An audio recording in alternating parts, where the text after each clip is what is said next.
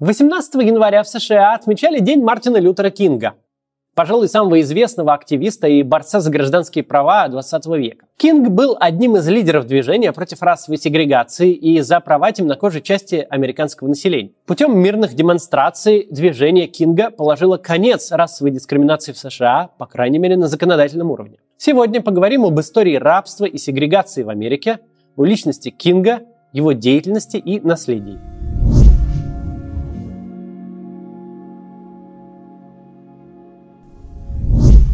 Любое обсуждение Мартина Лютера Кинга и движения за гражданские права должно начинаться с разговора про расовые отношения в Соединенных Штатах вообще, в целом. Давайте для начала разберемся с рабством, его наследием, сегрегацией в американском обществе и поймем, как все это работало. Это поможет понять, почему вопросы расового неравенства до сих пор играют ключевую роль во внутренней политике э, в США. А ведь с отменой рабства в стране прошло уже более 170 лет. История США неразрывно связана с этим одним из самых несправедливых и ужасающих социальных институтов в истории с рабством. Первая успешная британская колония была основана на североамериканском континенте в Джеймстауне, в Вирджинии в 1607 году. А всего лишь 12 лет спустя, в 1619 году, в Джеймстаун прибыл корабль с 20 э, африканскими рабами. На протяжении последующих двух с половиной столетий рабство станет причиной раскола страны, кровавой гражданской войны, принесет страдания миллионам темнокожих рабов. В период с 1619 до начала гражданской войны в 1861 году отношение к рабству стало ключевым противоречием, преследующим новоиспеченную и быстро растущую экономику страны. Северные штаты довольно быстро отказались от рабства как социального института, тогда как на аграрном юге оно стало основой не только экономики, но и социального уклада. После победы в войне за независимость от Великобритании в 1783 году в США началась стремительная территориальная экспансия. Все новые и новые штаты присоединялись к новоиспеченному государству. Одной из ключевых проблем экспансии стало сохранение хрупкого баланса в правительстве между сторонниками отмены рабства из северных штатов и рабовладельцев из южных. Распространенным шаблоном для принятия новых штатов э, в Союз стал Миссурийский компромисс 1820 года, в рамках которого для сохранения баланса в Союз принимались два штата. Один рабовладельческий, в этом случае Миссури, второй свободный от рабовладелия, это был тогда штат Мэн. Однако многочисленные политические компромиссы первой половины XIX века не спасли страну от раскола, который произошел в 1861 году. От Союза отделились 11 южных штатов, в результате чего сформировались конфедеративные штаты Америки. И началась гражданская война – мы не зря начали наш разговор о Мартине Лютере Кинге и вопросе расовых отношений с рабства и гражданской войны. Флаг конфедерации до сих пор является очень важным и очень неоднозначным политическим символом в США. И его часто можно увидеть на правых радикальных акциях. Несмотря на попытки некоторых объяснить его использование уважением к традициям и истории Юга, этот флаг прочно ассоциируется с расизмом. Очень часто возникают скандалы, когда его то поднимают, то опускают над правительственными зданиями на юге. Вообще, о роли флага конфедерации в современной Америке можно снять отдельный длинный ролик, так что не будем углубляться в эту тему. Именно рабство стало основной причиной самого кровавого конфликта на территории США за всю историю, а именно гражданской войны, э, которая положила ему конец. В конце 1862 года президент Линкольн подписал знаменитую прокламацию об освобождении рабов, сделавшую рабство незаконным на территории страны. Поскольку Север победил, указы Линкольна распространялись на южные штаты, и институт рабства перестал существовать. Однако не стоит думать, что освобождение почти 4 миллионов рабов в результате победы Севера в войне положило конец расовому неравенству в США. Все попытки президентов периода реконструкции после гражданской войны окончились ничем, в связи с так называемым компромиссом 1877 года. В двух словах, в результате очень мутных и неоднозначных выборов с непонятным результатом Демократическая партия, а она на тот момент представляла, она была партией Юга, в противовес республиканскому северу, согласилась вступить в свое кресло республиканцу Резерфорду Хейзу в обмен на вывод остатков федеральных войск с юга и принятие в южных штатах крайне сегрегационных расовых законов, так называемых законов Джима Кроу. Не удивляйтесь идеи э, партии расистов-демократов с юга и прогрессивных северных республиканцев. Политическая повестка, с которой мы ассоциируем две крупнейшие партии США, сегодня не раз менялась, прям вот до наоборот. Но это тоже слишком долго, поэтому давайте вернемся к сегрегации и законам Джима Кроу, которые действовали и активно применялись в 1929 году, когда на свет появился Мартин Лютер Кинг. Джим Кроу – это карикатурный персонаж, грубая и расистская карикатура на темнокожих рабов, придуманная в 1828 году. Законы Джима Кроу, по сути, означали разделение всех объектов общественной инфраструктуры, от школ и вокзалов до питьевых фонтанчиков на улицах городов, на объекты для белых и для цветных. Расовое разделение в школах началось почти сразу после окончания гражданской войны, но на законодательном уровне отправной точкой сегрегации принято считать решение Верховного суда США в 1896 году по делу э, Гомера Плесси.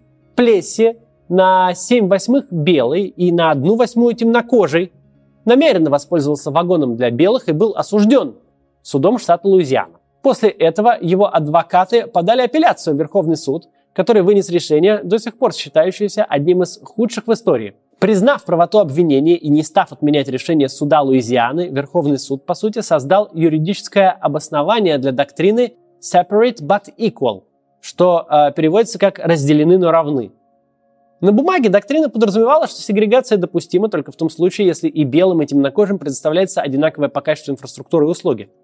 Но на деле это было, конечно же, абсолютно не так. Почти вся инфраструктура для темнокожих, от школ до транспорта, получала значительно меньше бюджетных средств и значительно уступала по качеству объектам для белого населения. Законы Джима Кроу просуществовали в Южных Штатах аж до второй половины 20 века – Именно поэтому расовые отношения и расовое неравенство, заложенное на институциональном уровне на протяжении десятилетий, остается таким важным вопросом в США. И очень странно слышать мнение, что вопрос типа исчерпан. На что они там типа жалуются и так далее, ведь типа законов-то нет. Ведь только представьте себе, всего лишь 60 лет назад.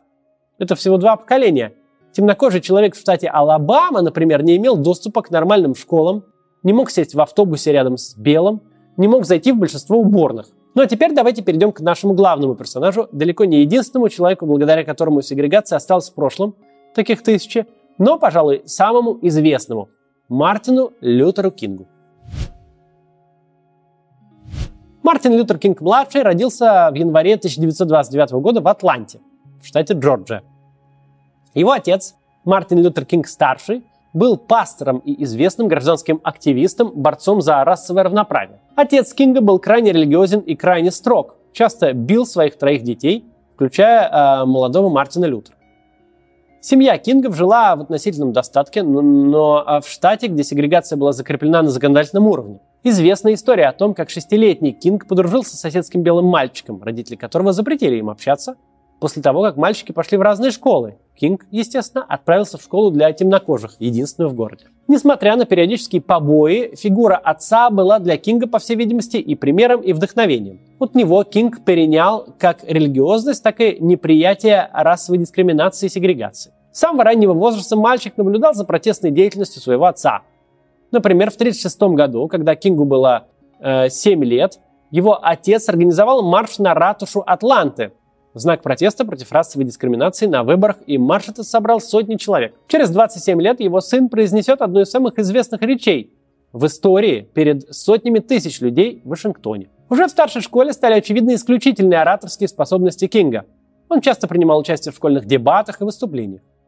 В 1944 году 15-летний Кинг выступил со своей первой публичной речью про расовую несправедливость на конкурсе ораторов, который он выиграл. В том же году Кинг поступил в Морхаус, колледж в Атланте для темнокожих э, мужчин, в котором учились его отец и дед. Летом, перед началом учебы, Кинг впервые в жизни выехал с сегрегированного юга в Северные Штаты и был глубоко потрясен различиями между двумя частями одной страны. Кинг закончил колледж э, в 1948 году с дипломом по социологии, однако не собирался работать по специальности, а поступил в семинарию, чтобы стать священником. В 1951 году Кинг продолжил свое религиозное образование. Он решил получить докторскую степень по теологии в университете Бостона на севере США.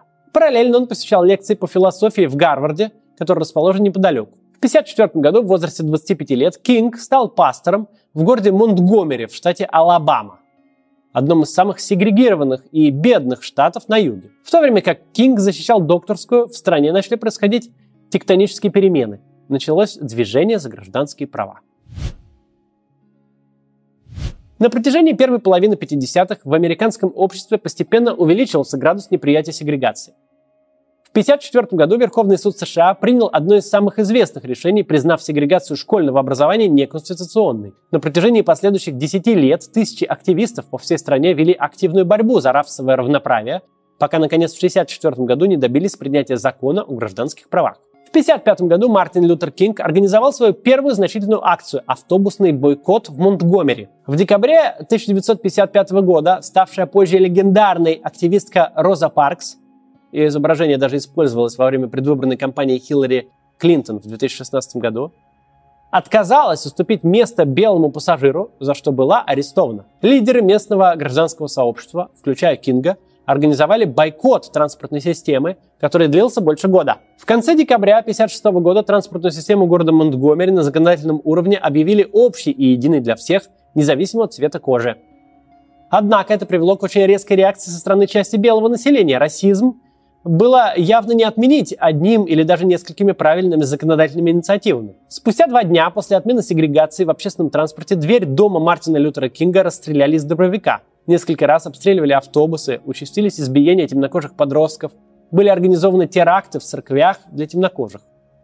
Самого Мартина Лютера Кинга во время бойкота арестовали на какое-то время – тогда как э, большей части виновников всех этих преступлений никаких обвинений в итоге предъявлено не было. В 1957 году Кинг вместе с единомышленниками основал так называемую конференцию Южного христианского руководства, организацию, целью которой была мобилизация прихожан большого количества церквей на ненасильственную борьбу за гражданские права и расовое равенство – организацию протестов и демонстраций. Кинг руководил ей до своей смерти в 1968 году, а организация существует до сих пор и ведет активную деятельность. На рубеже 50-х и 60-х годов Кинг и его соратники организовали большое количество маршей, демонстраций и различных политических акций, стремясь привлечь внимание всей страны к проблеме расовой сегрегации на юге. Их успех был в значительной степени обеспечен распространением телевидения. Миллионы белых американцев следили за трансляциями с маршей, про расовое унижение и несправедливость снималось большое количество репортажей. К 1963 году движение за гражданские права достигло своего апогея и заняло ключевое место в политической повестке США. Сам Мартин Лютер Кинг подвергался постоянным угрозам и реальной опасности. В 1958 году на него было совершено нападение, его ранили ножом. В 60-м, после очередной акции протеста, Кинга посадили в колонию на 4 месяца, а затем еще раз в 1962 году. Однако его популярность стремительно росла вместе с количеством акций, проводимых конференций южного христианского руководства. И Кинг постепенно превращался в одного из лидеров гражданского протеста. Кульминацией движения за гражданские права стал марш на Вашингтон в августе 1963 года, организованный несколькими гражданскими организациями, включая и организацию Кинга и профсоюза рабочих. В марше приняли участие несколько сотен тысяч человек, Наиболее распространенная оценка составляет 250 тысяч, из них около 80% были темнокожими. По сей день марш на Вашингтон остается одной из самых масштабных публичных акций в истории США. Марш планировали аж с декабря 1961 года. Его основным организатором э, была Аса Филипп Рэндольф, один из лидеров Альянса американских профсоюзов, и Байерт Растин, легендарный активист. Растин был одним из лидеров профсоюзного движения, соратником Кинга, он помогал ему создавать эту конференцию южного христианского руководства. Также он был ключевым активистом в борьбе не только за расовое равноправие, но и за права сексуальных меньшинств. Растин был одной из первых публичных фигур, открыто признавших свою гомосексуальность. Марш на Вашингтон, состоявшийся ровно через 100 лет после того, как Линкольн объявил рабов свободными людьми, сыграл значительную роль в изменении законодательства на федеральном уровне. В 1964 году президент Линдон Джонсон подписал закон о гражданских правах, запрещающий расовую сегрегацию, а в 1965 году в силу вступил закон об избирательных правах, устанавливающий равноправие для избирательных голосов белых и темнокожих американцев. Более того, несмотря на огромную численность, марш был абсолютно мирным и олицетворял собой позицию Кинга, заимствованную у Махатмы Ганди – про важность ненасильственного сопротивления. По итогам марша полиция не зарегистрировала ни одного противоправного действия. Кстати, некоторые более радикальные активисты, например, Малькольм Литл, более известный как Малькольм Икс, даже критиковали организаторов марша за излишнюю миролюбивость и готовность идти на компромисс с властями. Во время марша перед толпой выступали 10 спикеров. Последним на сцену поднялся Мартин Лютер Кинг и произнес одну из самых известных речей в американской, да и в мировой политике. «У меня есть мечта». I have a dream. I have a dream that one day on the red hills of Georgia, the sons of former slaves and the sons of former slave owners will be, be able to sit down together at the table of brotherhood. I have a dream that one day Однако успех марша на Вашингтон и законодательные изменения вовсе не означали, что с расизмом в США было покончено. Это было наглядно продемонстрировано во время знаменитых маршей от города Сельмы до Монтгомери в штате Алабама в 1965 году в поддержку избирательных прав афроамериканцев. Хотя конференция южного христианского руководства Кинга изначально не принимала участие в их организации, Кинг и его соратники присоединились к организаторам в процессе подготовки. Первый марш прошел 7 марта 1965 года. Потом этот день стали называть «Кровавым воскресеньем». Полиция штата Алабама применила жесткую силу, дубинки, слезоточивый газ и атаковала демонстрантов, покалечив почти 50 из 500 участников марша. На второй марш 10 марта приехало большое количество людей со всей страны, а вел демонстрантов сам Кинг. Но в ночь после этого был насмерть забит белый активист-правозащитник Джеймс Риб. На третий марш 21 марта федеральное правительство прислало почти 2000 гвардейцев для охраны протестующих, которые сопровождали их во время марша. С ростом популярности Кинга расширялась его протестная повестка. После 1965 года Кинг стал активно участвовать в борьбе не только за расовое равноправие, но и за экономическое равенство, а также поддерживать движение против войны во Вьетнаме. Это привело к ухудшению отношений с президентом Джонсоном, с которым до 1965 года у Кинга получалось поддерживать конструктивный диалог. К слову, Джонсон очень интересный президент. Именно Джонсон заложил основы социального государства в США в рамках концепции так называемого «великого общества», борьба с бедностью как приоритет национальной политики, государственное медицинское страхование, признание равноправия и отмена сегрегации, внедрение ограничений на ношение оружия и развитие независимых СМИ, финансирование среднего образования – все это достижения Джонсона. Причем реальные достижения, за которые пришлось вести ожесточенную и рискованную политическую борьбу. К сожалению, Джонсон, наверное, самый яркий пример президента, чьи провалы на внешнеполитической арене затмили его исключительные внутренние успехи. Тут я, конечно, в первую очередь имею в виду провал с большой буквы во Вьетнаме, где эскалация конфликта произошла именно при Джонсоне и привела к самой непопулярной войне в истории страны, расколовшей общество на десятилетия вперед. Ну а давайте вернемся к Кингу. Как мы уже говорили, Кинг постоянно сталкивался с угрозами. Было несколько попыток покушения. К сожалению, в 1968 году одна из таких попыток оказалась успешной. В конце марта 1968 года э, Мартин Лютер Кинг прилетел в город Мемфис в штате Теннесси для поддержки движения за права работников санитарных служб города. Причем его прилет задержали в связи с террористической угрозой. По информации спецслужб, в его самолете была заложена бомба. Про отношения Кинга со спецслужбами мы немного поговорим в конце ролика. Как бы то ни было, 4 апреля 1968 года Кинг вышел на балкон своего номера в Мемфисе и был застрелен Джеймсом Эрлом Рэем, Кинг скончался спустя несколько часов в больнице, ему было всего 39 лет. Рэя два месяца спустя поймали, он подписал полное признание и был приговорен к 99 годам тюремного заключения. Убийство Кинга вызвало протесты и публичные акции по всей стране. Многие верили в то, что в покушении участвовали спецслужбы США. На суде адвокат Рэя говорил, что его клиента сделали козлом отпущения, чтобы зачистить следы государственного вмешательства. Некоторые утверждали, что правительство пыталось выдвинуть обвинительный приговор как можно быстрее, чтобы снизить накал протестов после убийства Кинга. И не стало тратить слишком много времени на поиски настоящего убийцы. С очень большой долей вероятности все это всего лишь конспирология. В 2000 году Министерство юстиции США провело проверку процесса над Рэем и не выявило никаких аномалий или нарушений, а сомневаться в предвзятости комиссии, расследующей суд 30-летней давности, причин особенно нет – Однако это дает нам повод поговорить об отношениях Кинга с американскими спецслужбами, которые совсем не были гладкими. В 1975 году Конгресс США провел расследование и пришел к выводу, что с 63 по 68 год ФБР проводил целенаправленную кампанию по дискредитации Мартина Лютера Кинга в качестве лидера движения за гражданские права. Бюро прослушивало все его телефоны и читало корреспонденцию – по некоторым данным, в 1957 году легендарный директор ФБР Джей Эдгар Гувер лично отдал приказ об организации постоянной слежки за Кингом. Кинга периодически обвиняли в симпатиях к коммунистам, а Агентство национальной безопасности было крайне озабочено его деятельностью против войны во Вьетнаме. Южные политики часто сетовали на то, что местное население полностью довольно статусом КВО, то есть сегрегацией, но лодку раскачивают злые коммунисты и из далеких земель, пытающиеся подорвать социальную структуру США – Очень напоминает современную риторику наших пропагандистов, кстати. Пожалуй, ключевым элементом в кампании ФБР по дискредитации Кинга были постоянные сливы в прессу и историю его любовных похождениях. Да, по всей видимости, Кинг питал слабость к женщинам и, возможно, изменял Коретти Скотт Кинг, с которой они поженились в 1953 году. После смерти Кинга многие биографы признавали, что измены, скорее всего, были, и, но подчеркивали излишне высокий градус сенсационности, с которым об этом писала пресса при его жизни.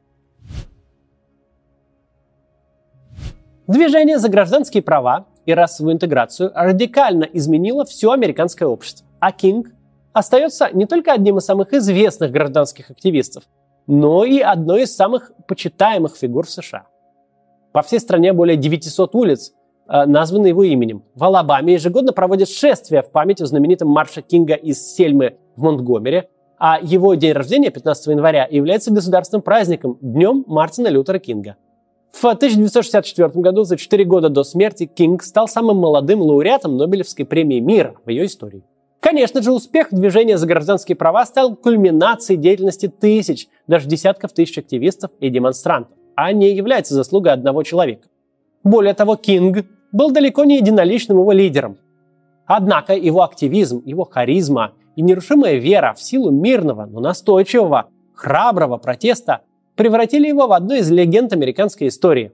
Наравне с Ганди, Манделой и другими борцами за права человека имя Мартина Лютера Кинга навсегда вписано в историю как имя человека, внесшего реальный вклад в развитие общества, в котором он жил. Вот такая история. Кстати, это видео было записано именно сейчас по результатам голосования в чате спонсоров. Если хотите, подписывайтесь на спонсорство канала. Внизу э, можно увидеть на эту ссылку и тоже сможете принимать участие в таких голосованиях. Мы иногда там спрашиваем, какой ролик записать именно сейчас. Ну и вы сможете присутствовать в чатах со мной, и э, всякое другое интересное там тоже есть. В общем, вот. До завтра.